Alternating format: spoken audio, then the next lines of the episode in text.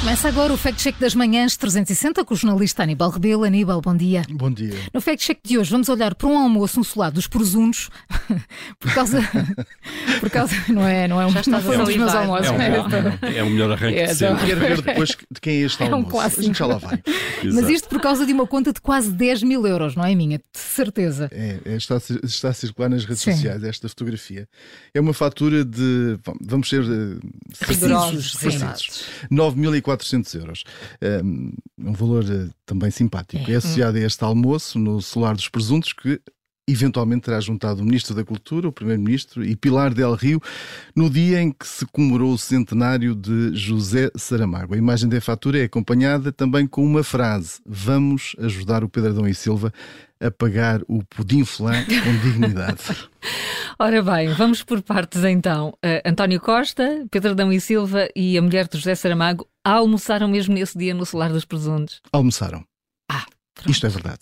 Na página de Facebook do restaurante está publicado que no dia do centenário eh, foi uma oportunidade para recordar e assinalar um jantar realizado a 3 de julho de 2008, na presença, na altura, do escritor português eh, que tinha sido galardoado com o Nobel da Literatura em 1998. O texto desta publicação é acompanhado com uma fotografia.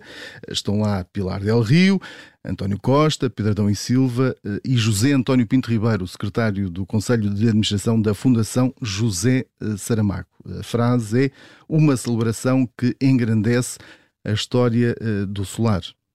Mas, Aníbal, para chegar a esse valor tem que estar muita coisa na fatura. Bom vinho, caviar, por aí fora. Não? Então vamos lá olhar para ela. Vamos O lá. que salta logo à primeira vista são os vinhos franceses. Está. Duas garrafas de Chateau, uma de 2.300 euros, a outra de 5.800. Eu gosto de vinho, mas nunca cheguei a estes valores. Também não. Só em vinho a conta, já podemos ver, é alta. Depois estão também listados 5 quilos de caranguejo por mais de mil euros. Digamos que na conta o preço mais baixo é esse pudim flan, são 4,5 euros. e meio.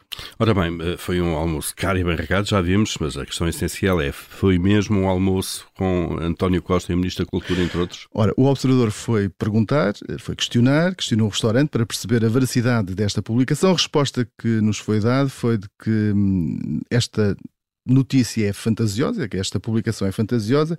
Afirmam que a fatura não corresponde à da refeição do Primeiro-Ministro.